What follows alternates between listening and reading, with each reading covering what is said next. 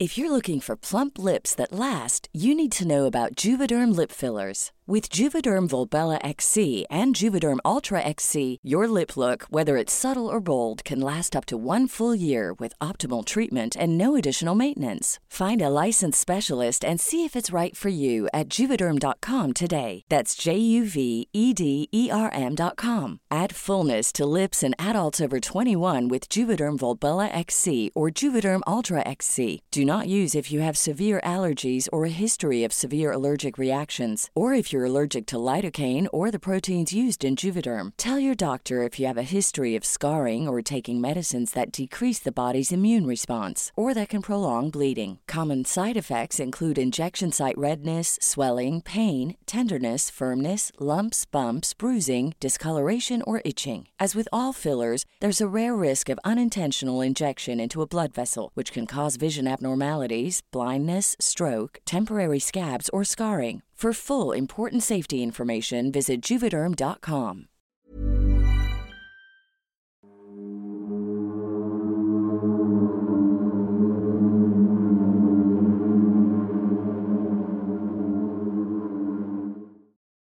Bienvenidos sean estimados antisuscriptores a este espacio lleno de libros, magia e historias de terror al que llamamos el Antipodcast. Yo soy el doctor Miguel Padilla y este programa no sería posible sin la valiosa ayuda de nuestro muy querido editor Sergio Bocanegra detrás de cámaras y como ya es costumbre cada semana también nuestra muy querida doctora Cas Otamendi. ¿Qué tal tu semana querida Cas? Ay, esta semana estuvo increíble. ¿Por qué? Bueno, porque fuimos a darnos un buen paseo, Miguel, Sergio y a Ciudad de México y estuvo muy, muy, muy padre. Nos gusta mucho la ciudad, la capital.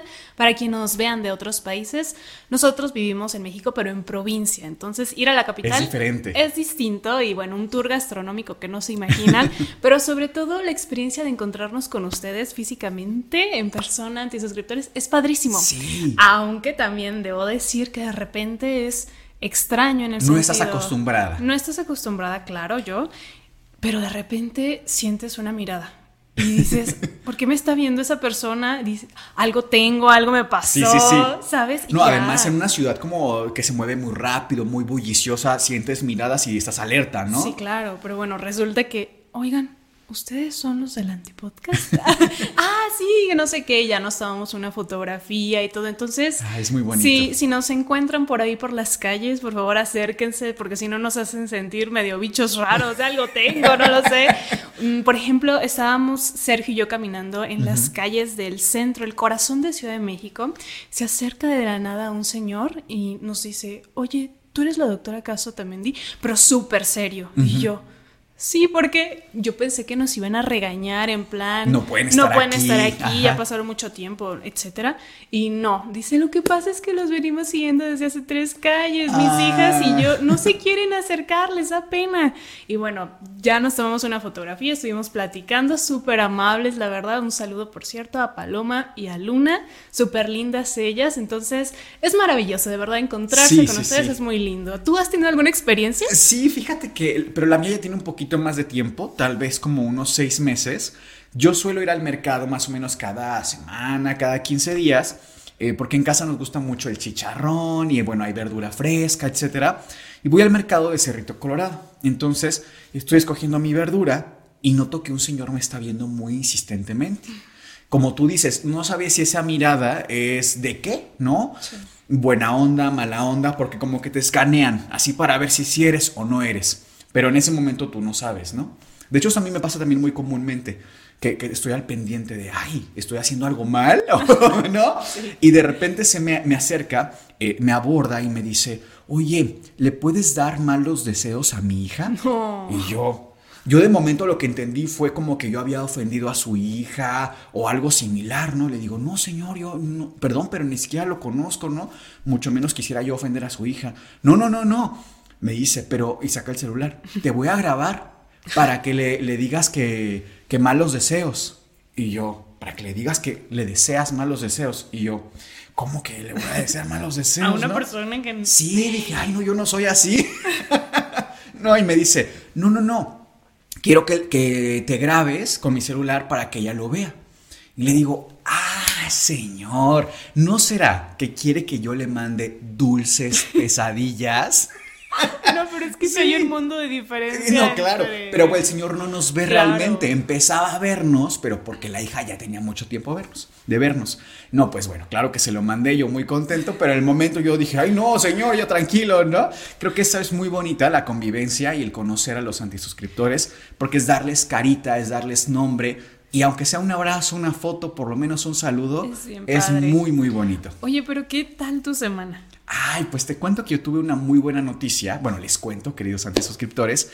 Y es que, como saben, eh, yo enseño idiomas, soy maestro de idiomas también, inglés, francés e italiano. Y me acaban de informar que mi escuela de idiomas es la número uno a nivel Latinoamérica. Es la que más tiene alumnos que quieren ser políglotas. De hecho, bueno, les hago la invitación si quieren aprender inglés, francés o italiano conmigo, les dejo en el primer comentario de este video. Bueno, Sergio les va a dejar.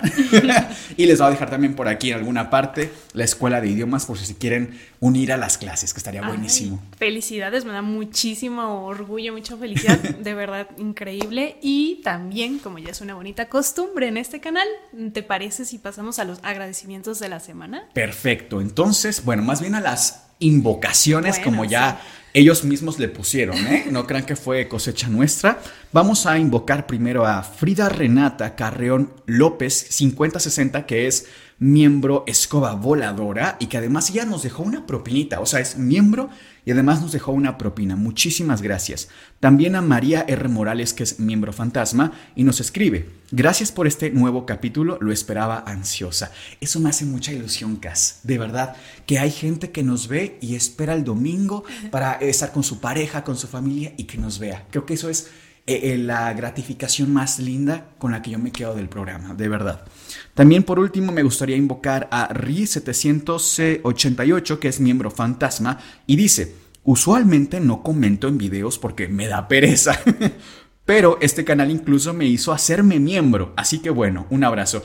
Muchísimas gracias querido o querida Ri por tu apoyo. De mi lado, yo invoco a Susana Mancilla Sotelo, quien es miembro Caldero Mágico. También invoco a Nancy Jiménez, que es miembro fantasma, y nos dice, Hola, súper feliz de ser miembro. Lo seguimos, mi hermana Gaby y yo, desde que empezaron con los primeros capítulos. Amamos mucho su esfuerzo, su dedicación y su trabajo a cada episodio. Muchas gracias, un saludo. Bueno, muchísimas gracias Nancy. Y bueno, parece que son todas las invocaciones de momento. Y sin más que decir, vamos a arrancar este programa. Nosotros somos Sergio, Cas y Miguel y esto es el Anti Podcast.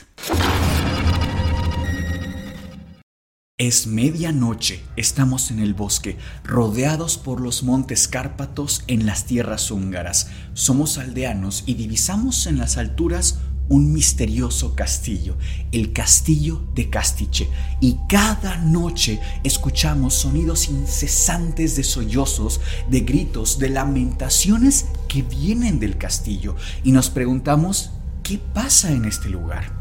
Resulta que en el castillo de Castiche vive una pareja, Anna Bathory y George VI Bathory. ¿Con el mismo apellido? Exactamente, con el mismo apellido. Y es que, vamos, que hoy en día es normal que si una pareja se casa, puedan compartir el apellido, todavía se llega a usar. Pero en la época, en realidad no. ¿Qué es lo que pasa? Que ellos eran pareja, eran un matrimonio, pero también eran primos, primos hermanos. De hecho, les comento que esta práctica se llama endogamia y era de lo más común para mantener el renombre, el abolengo, el linaje limpio generación tras generación. Y no solamente en Hungría, que es donde mencionas que ocurre esta historia, sino en realidad en todos los lugares donde ha habido monarquías, es una práctica sumamente común. Que de hecho, eh, sí, es totalmente cierto, pero actualmente todavía hay familias que practican la endogamia porque tienen miedo al exterior. De hecho, hace poco tiempo se volvió bastante conocida una familia que perdura con este tipo de prácticas.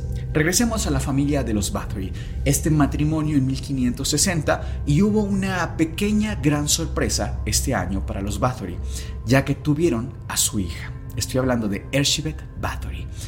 Este nombre quizá les suene porque ha tenido diferentes eh, aplicaciones, diferentes traducciones que cada país, cada lengua toma. Es decir, quizá les suene por Elizabeth, Elizabeth Bathory Isabel Bathory, Elizabeth Bathory, pero todos la pueden ubicar como la condesa endemoniada.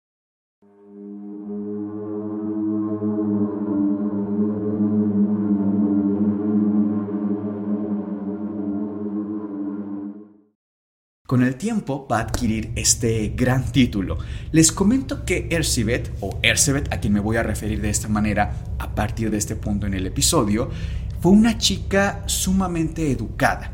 Para que se den una idea, ella desde que era muy muy pequeñita ya era políglota, ya hablaba alemán, húngaro y latín de forma ampliamente fluida. Y ustedes dirán, bueno, pero es que es normal, porque era una aristócrata finalmente como sus padres, Ana y George VI. Es cierto que era aristócrata, pero lo común era que incluso los hombres, repito, hombres adultos del el mismo calibre que de la familia Bathory, no supieran leer ni escribir, no supieran ni deletrear su nombre. Y la pequeña Ersibet ya sabía hablar fluidamente en tres idiomas.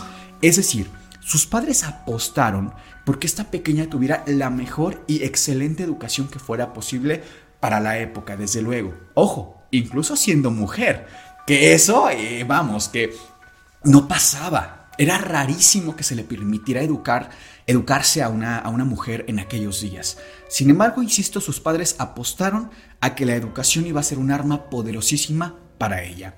¿Lo fue o no lo fue? Ustedes juzgarán. Pasó el tiempo y antes de que ella cumpliera seis años de edad, tuvo su primer evento público. Ustedes dirán, seguramente algún evento con otros pequeños de su edad, incluso otros aristócratas. Pues no, en realidad su primer evento público a los seis años de edad, repito este dato porque llama la atención, fue una ejecución pública a la cual ella asistió. Con el tiempo ya podemos saber que estos sonidos misteriosos que salían del castillo de Castiche cada noche incesantemente era porque los padres, me refiero a Anna Bathory y a su padre George VI Bathory, trataban sumamente mal a todos los sirvientes del castillo. Era de lo más común que aplicaran incluso castigos físicos. Conforme pasan los años, Ersibet se vuelve más y más culta, más y más capaz de adquirir y absorber conocimiento tanto como fuera posible. Llega el momento en el que ella cumple 13 años y ya había rumores de que el diablo la visitaba todas las noches. ¿Y de dónde viene este rumor o con qué argumento se cuenta este dato históricamente? Pues en realidad tendríamos que regresarnos un poquito más en el tiempo porque cuando ella cumple entre 4 a 5 años de edad, empieza a tener lo que hoy conocemos como epilepsia. Mm, Ojo, la epilepsia en aquellos días, 1500, 1560, era visto como una posesión, prácticamente. De hecho, solamente, e históricamente lo sabemos, había dos posibilidades para una persona con epilepsia. Número uno, una pócima. Una pócima preparada muy comúnmente por una bruja. ¿Como tratamiento? Como tratamiento médico. Y eso era cuando te iba muy bien, porque implicaba el asistir con alguien que supiera de magia o pociones. Y la otra opción era una craneotomía que si nos haces favor, Cas, cuéntanos a grosso modo y tratando de utilizar palabras no tan gráficas para YouTube, ¿qué es una craneotomía? Se trata de una práctica sumamente antigua, de muchísimos siglos de antigüedad. Para que se den una idea, desde el neolítico o quizás antes ya se practicaba. Pero básicamente consiste en que en el cráneo, ojo aquí, no existía anestesia, analgesia, era en vivo y en directo con un cincel rudimentario y golpes hacían un orificio en tu cráneo para sacar la parte del hueso y exponer completamente tu cerebro. Obviamente se necesitó este tipo de prácticas para poder llevar a cabo neurocirugías hasta aquel día de hoy que salvan vidas y todo esto, pero eran prácticas muy, muy, muy intensas. Sí, así nace realmente la cirugía. Y es que como les comento, se pensaba que una persona con epilepsia que tuviera movimientos violentos incontrolables de la nada, pues seguramente es un espíritu, seguramente es el mismísimo demonio. Entonces la opción es sacarle al demonio pues con un agujero en el cráneo, ¿no? Sin embargo, los padres de Erzsébet eran un poco más conservadores, vamos a llamarlo de esta manera, y deciden intentar con las pócimas. Las pócimas hay registros de que contenían, no sabemos todos los ingredientes, desde luego, pero algunos sí los conocemos, eran semillas de mostaza molidas, era un licor, que no sabemos qué tipo de licor era realmente. Y por último, era acacia de albata. La acacia de albata es una planta que tiene una flor. Y esta planta tiene tradiciones muy interesantes porque incluso tiempo, mucho, mucho tiempo atrás, en el antiguo Egipto, la acacia de albata se utilizaba para ahuyentar a los malos espíritus, atraer suerte y apaciguar el dolor de cabeza o aliviar la migraña, por ejemplo. Eh, a ver, que la medicina tradicional tiene un valor importantísimo incluso en nuestros días, siendo nosotros también médicos eh, pues alópatas, ¿no? No que nosotros practicamos la medicina tradicional, pero sí hay que reconocer que incluso activos que tienen evidencia científica proceden de plantas. Eso es así. Pues bueno, el punto es que no sabemos qué tanto qué tanto mucho, qué tanto poco realmente funcionaban las pócimas, porque ni conocemos todos los ingredientes, ni sabemos qué tipo de epilepsia tenía Erzsébet. Les doy un poquito de contexto rápido. En cuanto a la epilepsia, hay causas como por ejemplo las genéticas, tenemos por decir algunas canalopatías, es decir, en la célula tenemos canales de calcio, de potasio, y si ese canal está defectuoso por un gen, por ejemplo el CAGNA A1A, ya tenemos una canalopatía y eso nos puede originar un tipo de epilepsia, como una epilepsia generalizada de la infancia, por dar un ejemplo. También tenemos otras causas como lo son las estructurales, es decir, una parte del cerebro no está funcionando adecuadamente, está dañada y se genera un foco epileptógeno, etc. Hay diferentes causas, hasta infecciosas también existen, ¿no?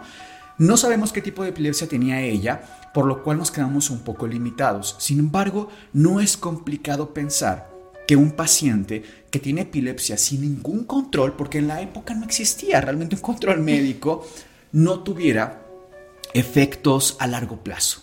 Es decir, cuando nosotros recibimos, por ejemplo, en urgencias un paciente que está eh, en estado epiléptico o está teniendo convulsiones, intervenimos farmacológicamente, con oxígeno, incluso en la posición, es todo un protocolo. Pero en aquellos días no existía nada de esto.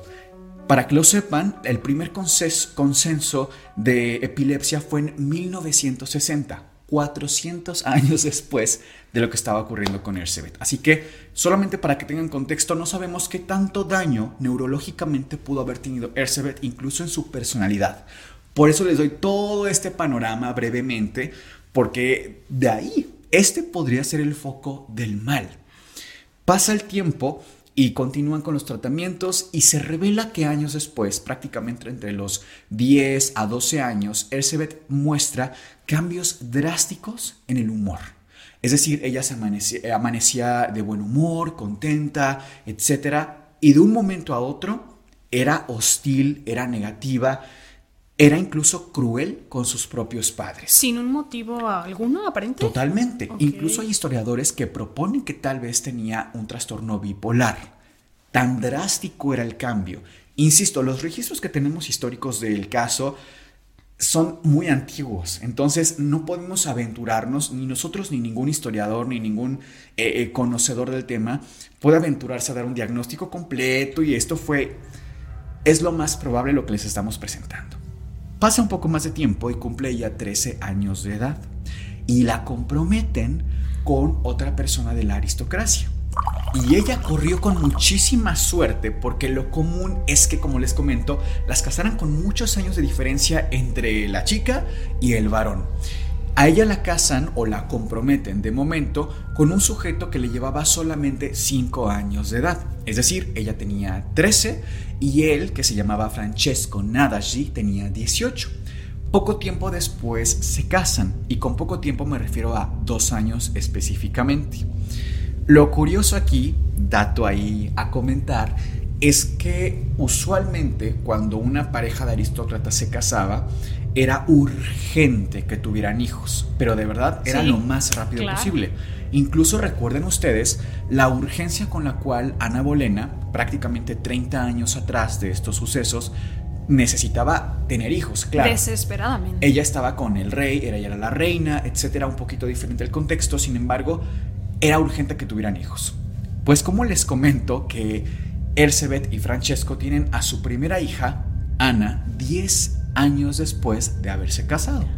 La razón Dato curioso aquí, resulta que la madre de Francesco, nada más y nada menos que Úrsula Nadasdi, se mudó con ellos y no permitía que en ningún momento estuvieran a solas, porque ella percibía supuestamente un mal en Ersebet percibía que algo mal estaba con ella y no iba a permitir que estuviera solas con su hijo. Físicamente hablando, o la señora Úrsula creía que algo como espiritual, posesión demoníaca, algo así. Era algo espiritual para mí y es que además recuerden que ya había rumores en toda la zona de que Ersebet estaba endemoniada, o sea, desde niña, desde niña. Y además tenemos otro dato interesante y es que la familia de Ersebet, por parte de los Bathory quiero decir, tenían una tía, aparentemente hermana del padre, de George VI. Eh, esta tía se llamaba Kiara, traducción a español, Clara. Y esta señora se sabe que abiertamente tenía un círculo de hechicería, tenía un aquelarre y que supuestamente ella era pues la matriarca de, de este aquelarre y además convivía con otro grupo muy cercanamente de varones que eran alquimistas. Estas prácticas eran de los 1500. Entonces, bajo este contexto, yo supongo, quiero pensar que para Úrsula, la madre de Francesco, pues imagínate, ahora sí que la frase de mi nuera es una bruja, verdaderamente tuvo un sentido mucho, muy diferente, ¿no? Pasa poco tiempo después de los 10 años, como les comento, y tienen a su primera hija, a la cual le ponen Ana. Pasan todavía más años y tuvieron otros tres hijos. Con el tiempo ya convivían más Francesco y Ersebet hasta que él le dice, después de prácticamente todos sus hijos, que él veía en ella talentos muy especiales y que él la iba a guiar para que descifrara, para que perfeccionara estos talentos. ¿Cómo así? Pues bueno, esto se quedó un poco inconcluso porque resulta que Francesco era experto en artes de guerra. Tan lo era que continuamente tenía que dejar el castillo para pues ir a las guerras y a las guerrillas y ser el líder, el líder del movimiento. En este transcurso en el cual ellos ya están conviviendo, que platican un poco más, él le pide a ella que le acepte un regalo muy especial. Este regalo eran unos guantes, unos guantes cubiertos y diseñados específicamente para que sean perfectamente calzados a la mano de Ersebet y tenían espinas por la parte de enfrente y por la parte de atrás, ambos guantes. Por fuera. Por fuera. Sí, sí, sí, o sea, eran cómodos para, ella, pero estaban diseñados para que pudiera abofetear a cualquier persona y le causara daños irreparables en el rostro. Este regalo es más que bien recibido por Ersebet porque recuerden el contexto del que venía. Una ejecución pública a los seis años padres como Ana y George, de los cuales todos los aldeanos escuchaban ruidos que venían de los gritos incesantes de los sirvientes a los cuales maltrataban en el castillo cada noche. Entonces para ella era algo pues ciertamente normal. Pasa un poco más de tiempo y le dan el anuncio a Francesco de que tiene que irse a una guerrilla. No sabemos realmente un poco más del contexto de, de esta situación, pero él le da un encargo a Ersebet y le pide que diseñe diferentes castigos de tormento y tortura para personas, que diseñara incluso máquinas, que ideara cómo podía causar más dolor físico en una persona y que se los mandara en cartas. Él donde estuviera iba a recibir las cartas e iba a revisar los diseños de Ersebet y los iba a mejorar. Iba a empezar una educación en tortura para Ersebet. Auténticamente Francesco se convirtió en su maestro. Y así lo hicieron. Pasaron meses en los cuales él educaba a Ersebet en el arte de la guerra, en el arte de la tortura. ¿Y Francesco en algún momento vuelve al castillo? Sí, vuelve al castillo, pero, y aquí un pequeño dato que se me fue contarles, es que ya no vivían en el castillo Castiche, sino que se habían mudado a Sarbor, que es una zona al oeste de Hungría, en el cual prácticamente eh, Francesco le levanta un castillo nuevo a, su esposa, a Ersebet, pues en señal como de poder, de amor, de devoción al matrimonio, ¿no? Y sí, sí regresa y pues mantienen una relación mucho más cercana por estos diseños que se intercambiaban, estas ideas que para ellos pues era su vínculo principal. Sin embargo, Francesco regresa malherido al castillo, tan malherido que fallece en 1604 por supuestas heridas de guerra. Y aquí empieza lo más complicado de esta historia, porque Ersebet toma la decisión de crear verdaderamente una era del terror en este espacio, del cual eh, empieza a tomar a las doncellas cercanas y las desaparecía. Nadie sabía qué pasaba con ellas, nadie sabía pues mayor detalle. Sin embargo, pocos meses después decide regresar viuda prácticamente con sus hijos al castillo en el cual había crecido, a Castiche, que ya fue donde inició todo. Cuando regresa, ella ya estaba muy acostumbrada al trato que les daba a los sirvientes y a los siervos que les daba en Sarvar, pero ahora lo hace también en Castiche. Y reúne de alguna forma un pequeño ejército, concretamente de cuatro sirvientes, que los conocían como los jinetes del apocalipsis, eh, a estas cuatro personas, porque eran los encargados de robarse a las doncellas cercanas a estas aldeas y las llevaban al castillo de Castiche. eran sus súbditos de ella y estaban a su disposición. Totalmente. Insisto, nadie sabía hasta este momento qué pasaba con estas chicas que nadie volvía a ver.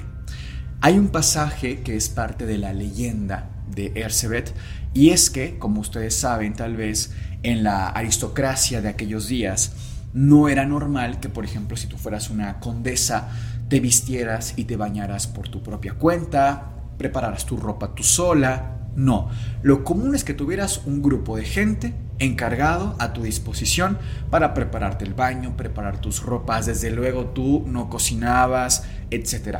Eran tu, pues, tus sirvientes finalmente. Incluso ella tenía una sirviente específicamente para cepillar su cabello. Una mañana está cepillando el cabello de Ersebet, su sirviente, una doncella, y le da un tirón en el cabello. Ella, Ersebet casi siempre vestía sus guantes, ¿eh? Los de Sí, era parte, sí, era parte de su vestuario, digamos. Entonces ya sabías lo que te podía tocar si estuvieras cerca de ella. Le da el tirón en el cabello por accidente, vamos, que se le fue un poquito, tenía el cabello enredado. Un nudo. Un nudo. Y entonces Ersebet se levanta y le levanta un bofetón en la cara y pues le rompe prácticamente el rostro. Sin embargo, parte del flujo sanguíneo que cae le cae en la cara a Ersebet, a la condesa. Ella estaba fúrica porque alguien la había herido, de hecho era una falta gravísima, imagínate nada más, y se encarga de llevarla a esta sirviente a las mazmorras y aplicarle un castigo ejemplar, del cual no tenemos mayor detalle, pero cuando ella regresa después de varias horas, se ve en el espejo y nota a su apariencia, a su visión, cómo su cara cambió del lado en el cual le cayó el flujo sanguíneo de la doncella. Ve que está como rejuvenecido, como más lozano. Y ahí inicia lo peor de verdad de esta historia, porque ya sabemos entonces que lo que hacía era robarse ya intencionalmente a las doncellas, obviamente condicionando eh, a los jinetes que tenía a su disposición para robarse estas chicas y las ponía las tomaba de los pies y las levantaba con una especie de polea. Estaban de cabeza las chicas. Ella se acostaba en una especie de tina que tenía especialmente preparada y la tina daba justamente por debajo de la chica que estaba de cabeza. ¿Ya sin vida, supongo? No, estaba con vida. Ok. Totalmente con vida. Pues, ¿cómo les explico que la forma más amable de decir lo que les hacía es que con una hoz, una especie de guadaña bastante filosa, las ordeñaba.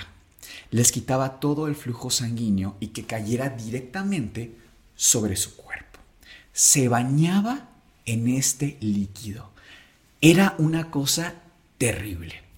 Los historiadores han documentado concretamente 80 personas, 80 chicas, doncellas, a las cuales se robaba. Había varias condiciones para que fueran unas buenas candidatas, entre ellas por supuesto que ningún varón las hubiera mancillado hasta ese momento. Es decir, que eran vírgenes. Tenemos 80 eh, personas documentadas, insisto, pero poco tiempo después, en estas mismas investigaciones posteriores a todos estos hechos, empiezan a hacer excavaciones en lo que quedaba del castillo de Castiche y dan con 600 personas, todas ellas que cumplían eh, antropológicamente con las características de las 80 confirmadas. Ya me parecía amable ese, ese número sí, Por supuesto. ¿Cómo les explico que Elizabeth Bathory, además de ser conocida como la condesa sangrienta o la condesa endemoniada, también es muy pero muy conocida en el mundo como la asesina serial más prolífica de la historia?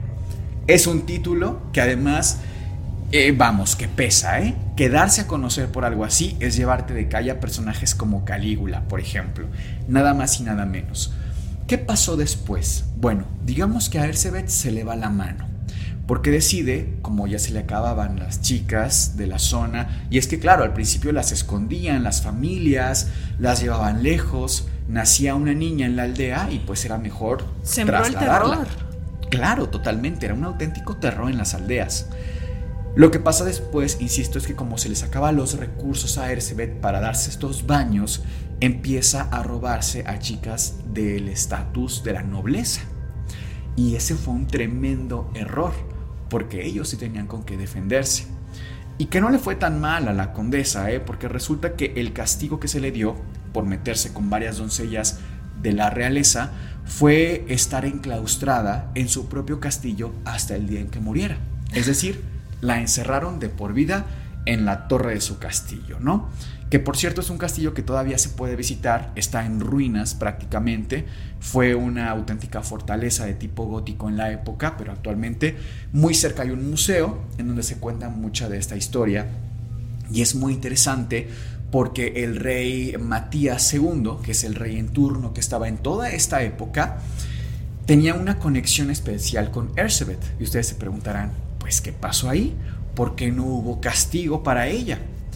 Resulta que el rey, eh, Matías II, también conocido como Matías de Habsburgo, le había pedido un muy gran préstamo a Erzsébet, un préstamo monetario para sus guerrillas, para financiar todo su reino y demás.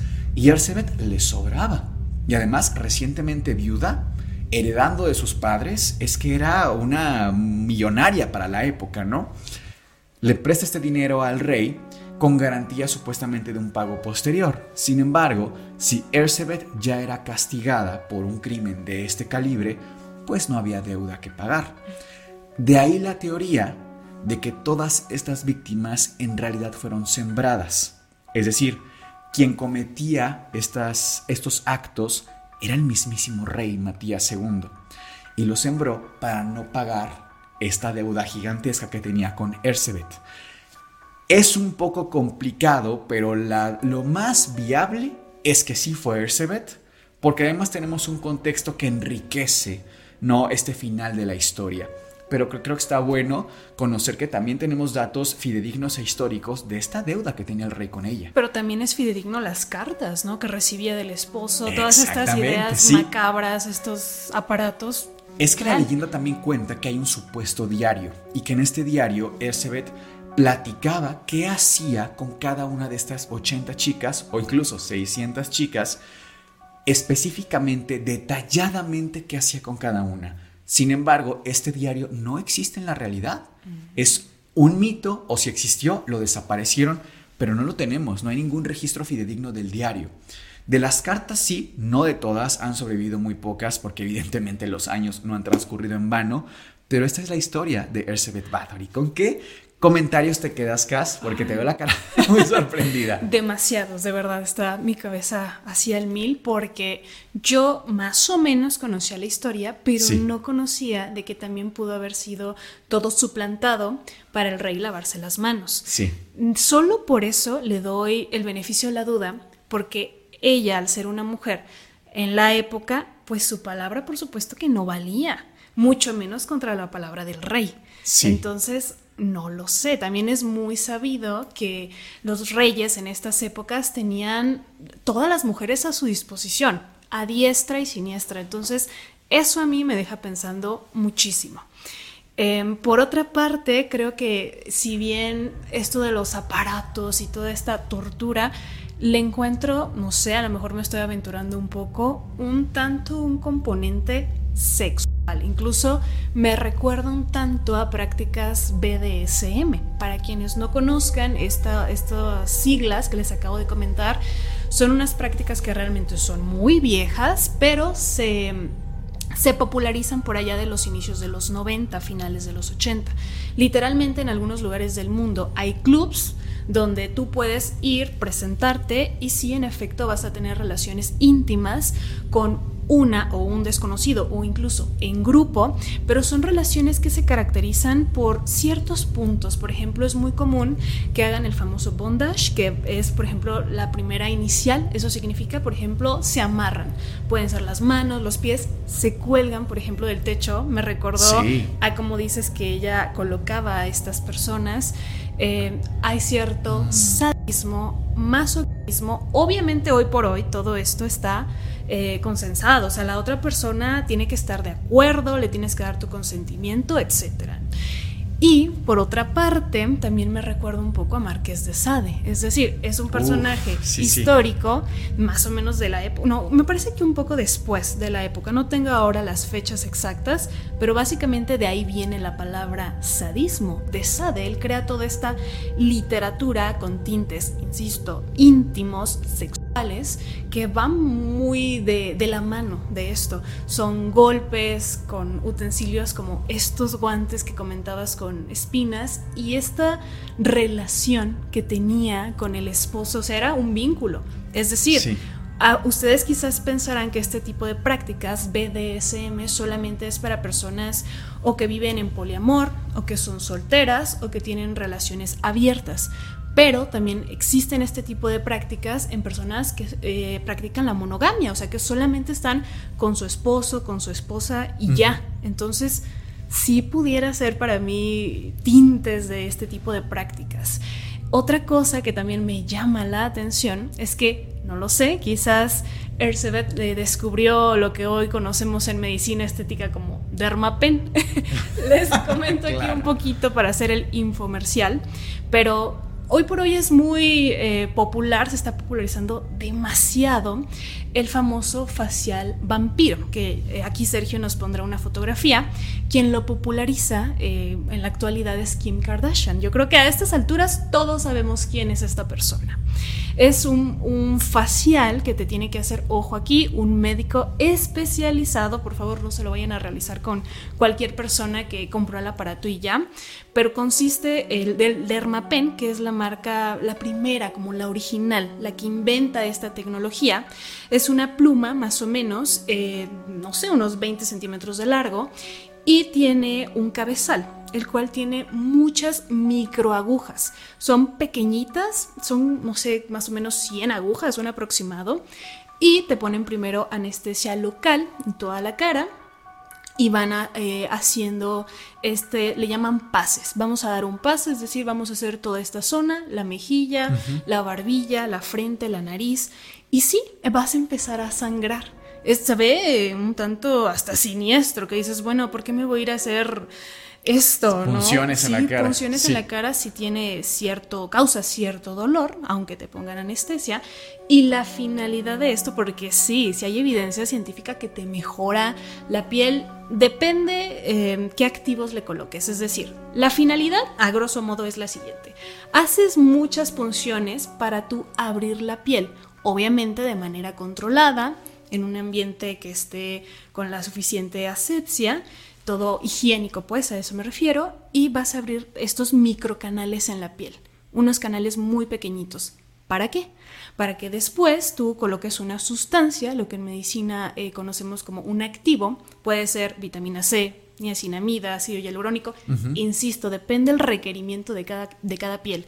Si te falta luminosidad, si te falta hidratación, si quieres mejorar líneas finas de expresión, Entonces, como ya tienes la piel con estos microagujeros, canales pequeñitos, técnicamente el activo va a penetrar mucho más, se va a absorber mejor, se va a quedar más tiempo en la piel y obviamente se va a ver una mejoría mucho más importante. Yo quiero pensar que eso por ahí más o menos está la teoría de lo que hacía Elizabeth. Sí, obvio, no lo estoy justificando ni mucho menos si es que lo hizo esta persona o lo hizo el rey, ni idea, no tiene justificación alguna, pero sí me llamó, me prendió el foco, que quizás era algo por ahí y que quizás por eso ella vio cierta mejoría en su piel que le dijo, ay, quiero hacerlo todo el tiempo, no lo sé. Quizá algo más incluso que apoye tu teoría es que teniendo ella estos guantes todo el tiempo, quizá de vez en cuando se tocaba la cara, probablemente se le pasaba, ya se hacía estas punciones y pues le cayó esto por horas. Corte A, pues muy probablemente sí vio una diferencia, o tal vez no, tal vez solamente fue una excusa, ¿no? Pero mero placer. Creo que como dato curioso está muy, muy bueno. Yo considero que, digo, para finalizar las teorías de mi lado, sería que ella lo hacía por mero hedonismo. Claro que hay un componente erótico, que ella eh, tuvo un vínculo con su pareja y que ella misma también lo, lo llevó a, a estos términos con las doncellas. Sin embargo, bueno, es que la salud mental que uno podría tener, o sea, tú tomas a un ser humano de los 1560 y te preguntas qué estado, qué ética, qué salud mental podría tener un ciudadano común, común y corriente, pero además uno en el cual la violencia es el medio de trato para con los que están por debajo de ti, es complejo, ¿no? Hay una serie que la verdad no me, no me encanta, pero que creo que está interesante para puntualizar esto, que se llama American Horror Story en el cual hay una, un personaje que no sé si es una condesa o algo similar, y ella eh, era muy cruel con sus eh, sirvientes, sus sirvientes además afroamericanos. Es una historia muy larga que no les pongo que aburrir con eso, pero el punto es que hay una escena en el cual ella al borde del llanto, recordando toda esta crueldad que ejercía, dice, es que no solo era otra época, era otro mundo. No, porque la traen a la vida a la época moderna. Ya dice, es que es otra cosa. E, ella ve el presidente que, eh, que, había Obama, porque la serie se habitúa en esta, en esta época, se, se localiza ahí, y ella queda helada, porque lo que para ella eran seres inferiores, sus sirvientes, ahora era el presidente de la nación. O sea, claro que la realidad cambia totalmente, ¿no? Sí. Entonces, ¿qué pasa? Que en aquella época a los sirvientes no se les veía como iguales, no se les veía ni siquiera como seres humanos. Hoy en día nuestra sociedad incluso se pregunta si deberíamos comer carne animal, porque también deberíamos respetar sus derechos. O sea, deja tú de personas. Es que nos preguntamos si las plantas sienten.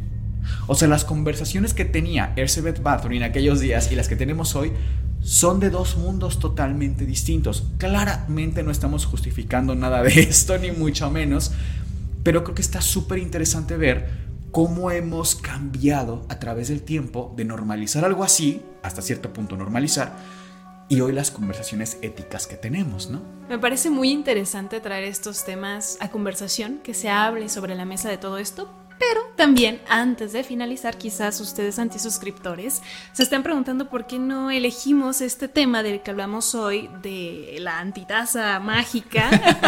pero hay una explicación, por supuesto. Este tema eh, veíamos que estaba siendo constantemente pedido. Fue por demanda popular. Sí, de verdad. Entonces fue, bueno, vamos a hacerlo. No estaba como tal en los papelitos, así que manos a la obra y se hizo el capítulo. ¿Qué les parece si incluso en este episodio los miembros, ya sean calabaza, caldero mágico, escoba voladora o fantasma, escriben temas de videos que les interese ver aquí en el Antipodcast. Y todos, incluyendo miembros y no miembros, que voten con un like en ese tema que más les interese. Y lo hacemos. Lo hacemos muy en breve, quizá de aquí a una o dos semanas, cuando mucho. Pero ustedes díganos, ojo, repito, los miembros proponen tema, pero todo mundo puede votar. Perfecto, me encanta esa idea. No olviden escribirnos sus conclusiones y fue un placer estar una noche más compartiendo con ustedes. Nosotros somos Sergio, Cas y Miguel y esto fue el Anti Podcast. Les deseamos dulces, pesadillas.